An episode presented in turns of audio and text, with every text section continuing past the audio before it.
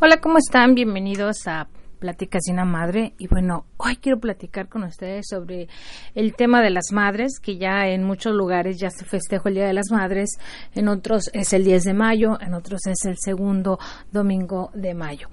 Y bueno, eh, yo contenta porque me invitaron a hacer una charla en la escuela de mis peques sobre las madres.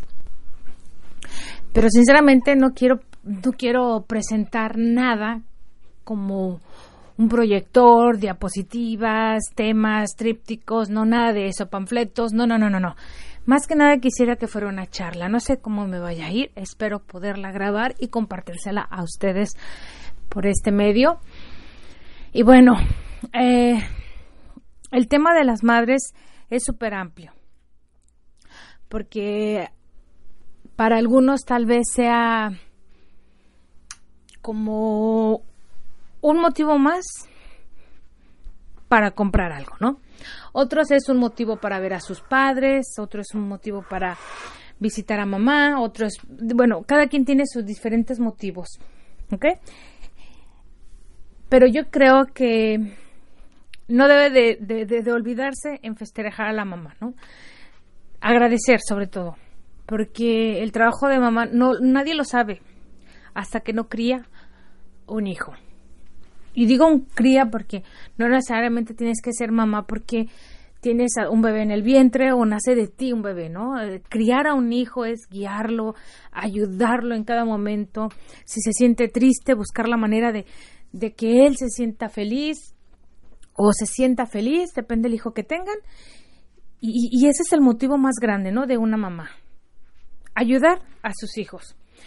Ah mi experiencia de mamá, yo tengo poco, pocos años siendo mamá, tengo 12, mm, voy para 12 años de, bueno, en realidad tengo 12, voy para 13 años siendo mamá y la verdad que la experiencia ha sido muy, muy, muy, muy especial.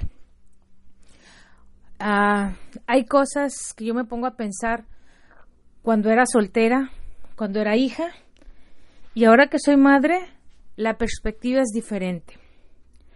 Un hijo te enseña muchas cosas. Te hace recordar valores, responsabilidades y miedos. Ah, yo cuando estuve embarazada de mi hija sentía que no podía, tenía mucho miedo. En cuanto yo supe que iba, a estar, eh, que estaba embarazada, yo presentía, no lo sabía hasta después.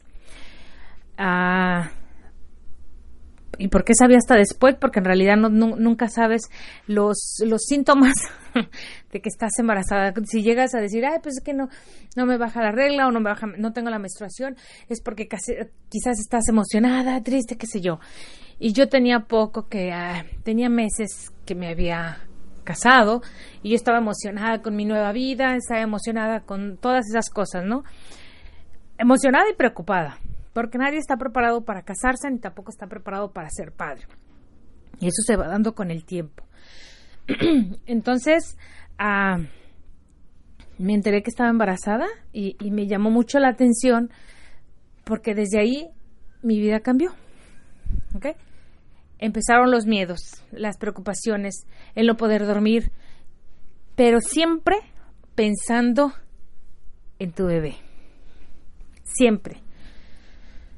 Yo, en lo personal, admiro a muchas madres que tienen hijos y hijos, hijos. Otro respeto también a las madres o a las mujeres que deciden no tener hijos, porque es su forma de pensar, porque su, ellos ven su visión, tienen su visión, ¿no? En la vida.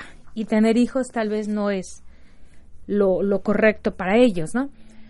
Pero un hijo, yo, yo tengo dos hijas, yo decidí eh, junto con mi esposo, pero sobre todo yo, porque yo soy la que tengo los hijos, ¿verdad? Decidí solamente dos hijas.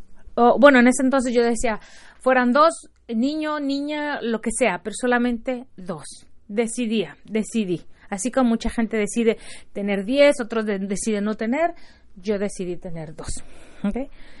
Cuando tienes a tu bebé en el vientre, se te vienen muchos recuerdos como que se activa ese, pum, ese chip de sentimientos y de emociones y todo. empiezas a cuidarte, empiezas a sentir diferente tu cuerpo. ¿Y qué pasa? Bueno, pasa de que estás cambiando todo, mente, espíritu, alma, todo.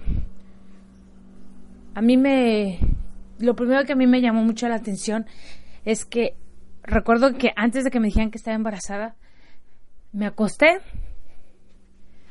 en la cama, me acosté, me toqué el vientre y me decía a mí misma, si yo llego a tener un hijo, si yo pudiera tener hijos, porque no sabía que podía tener hijos, ¿eh? Pues es que no sabes, no sabes si puedes o no tener hijos, porque nunca has tenido, ¿verdad? O, nunca has sabido. Entonces me agarraba el vientre y decía, si yo llego a tener un bebé, quiero hacerlo mejor. Y si tengo que dejar de ser quien soy, por enseñar, por guiar, lo voy a hacer. Porque yo ya viví, ya viví la, edad que tenía, yo ya tenía 25, 26 años, y yo ya 26 años, tengo 26 años de experiencia en este mundo, ¿no? Ahora quiero dedicarle el tiempo a lo que, que, que si yo llego a tener un bebé, a eso que está dentro de mí. Pues yo no sé si en, las pláticas o no sé qué, me entero que estoy embarazada y me entero porque traía una, yo pensé que era una infección en el estómago y dije, no, pues traigo una infección y me duele el estómago y traigo asco y traigo asco, no se me quita y vómito y vómito. Y dije, bueno, pues si tengo relaciones, obviamente pues es, hay motivo de que pueda estar embarazada. Y fui al doctor y me dijeron, felicidades, estás embarazada. Les juro que sentí una gran felicidad. Pero el embarazo lo vivimos diferente todas las mamás. Yo no sé si en realidad todas las mamás viven un, embarazo feliz. Yo tenía muchas emociones. Yo quería que las entendieran las personas que estaban alrededor, pero no las podían entender. Yo era la que tenía que entender todos esos cambios y emociones y sube y baja y calores y, no calor, y calores y fríos y escalofríos, ¿no? Y, y esa ah, ansiedad que que te da. Y yo sentía que eh, dentro de mí tenía que hacer muchísimos cambios, muchos, muchos cambios en mi vida. Y siempre traté de estar feliz en mi embarazo, porque nadie se pone contento. Estoy feliz, mira qué... ¿Verdad que no? Nadie se pone contento por todos esos malestares que sentimos. Pero bueno, es que está creciendo algo adentro de ti. Y eso es lo que te hace ver la vida totalmente diferente. ¿Ok? A mí se me llegan a preguntar, yo no soy capaz de decir, ten un hijo. Es lo más bonito del mundo. Y se los voy a decir por qué. Porque cada persona tiene su misión y su visión en la vida. Y yo no puedo ser responsable en decirle algo, ten un hijo, cuando a lo mejor ella no tiene ni la idea, como todas, de, cómo es tener un hijo. Cuando tú tienes relaciones con una persona, debes de estar consciente de que en algún momento puedes llegar o puedes estar embarazada. No es un error, no es una equivocación, es una consecuencia de una acción. ¿Sí? Y en ese momento cambia la vida de las mamás, cambia el cuerpo, cambian los sentimientos y las emociones. Y déjenles digo que cuando nacen, como todas las que están aquí, empieza, como dicen, no, como dice la película, que comience el juego, porque entonces nuestros hijos nos van a hacer recordar, de acuerdo a su etapa, nos van a recordar nuestra edad. ¿no? Cuando eres bebé, los ves y no recuerdas ser bebé. Pero es una similitud que cuando tú estabas de esa edad, tenlo por seguro que así eras. Y sin embargo, como estás adulto, tenlo por seguro que tu madre te tuvo paciencia en algún momento, como nosotros la tenemos con nuestros hijos. de niño, cuando empiezan a escribir, ¿no? Les voy a contar que cuando yo cuando empecé a escribir, cuando empezó mi hija a hacer escribir, les juro que me venía el recuerdo cuando mi mamá me gritaba, haz esa ruedita bien y paz. Yo no la culpo, no la juzgo. Yo lloraba y le decía, es que no puedo hacerla y no puedo hacerla y no puedo hacerla. Y ella, ella se desesperaba, porque nosotros cuando somos adultos queremos que un niño actúe como nosotros. ¿Ah? Quieres que entienda con esa facilidad, quieres que te dé la respuesta con esa facilidad porque tú la sabes. Pero el niño no la sabe, está aprendiendo. Y bueno, reviví esa historia con mi hija porque ella estaba empezando a hacer la letra. ¿ah? Pero no nos fijamos el esfuerzo que hace tus hijos por escribir. ¿No? Es como cuando la gente que ya adulta y empieza a andar en, en, en, moto, en bicicleta o a enseñarse a manejar. Dice, alguien que le enseñe, ah, pues sí es bien fácil, pero si tú no sabes se te complica. Pongámoslos el inglés, algo tan simple como el inglés. ¿Por qué no todos aprendemos inglés con la misma facilidad? ¿Verdad? Y como cuando vamos y hablamos y queremos hablar, um, I want y se quedan con cada pues ¿qué no puede decir I want, I want a piece of cake o I want a this o, o, algo ¿no?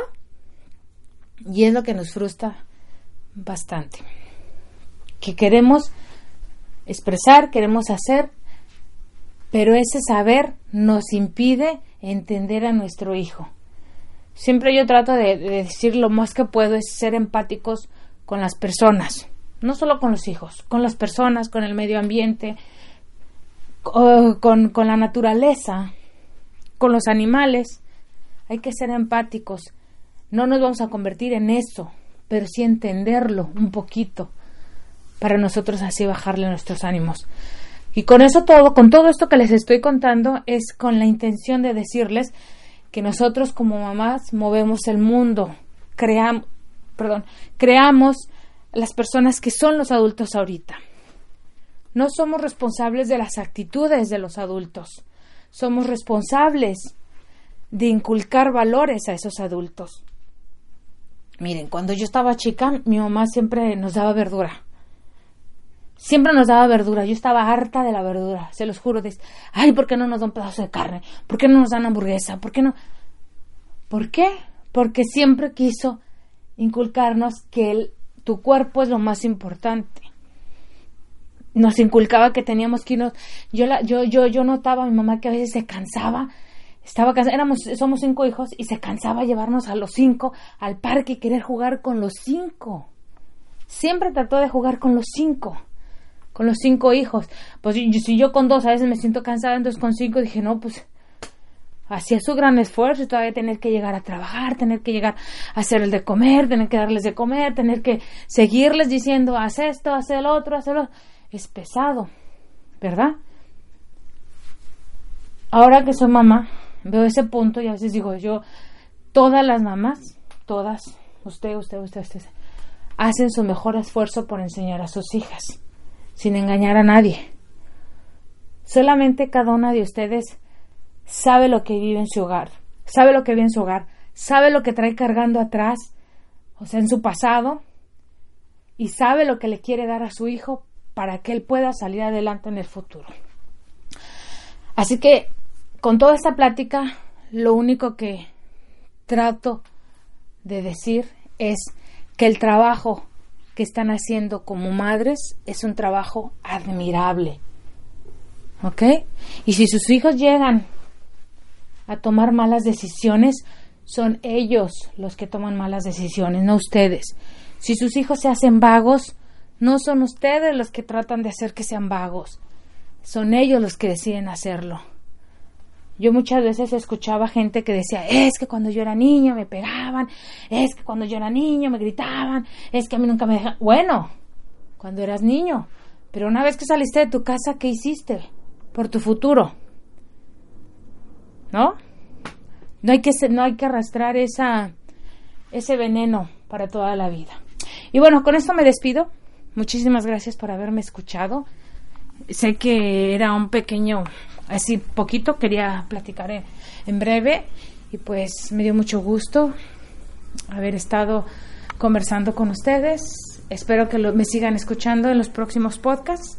Mi nombre es Lidia Zúñiga, esto es Plática de una Madre y a todas las madres del mundo les deseo lo mejor de lo mejor. Hasta la próxima.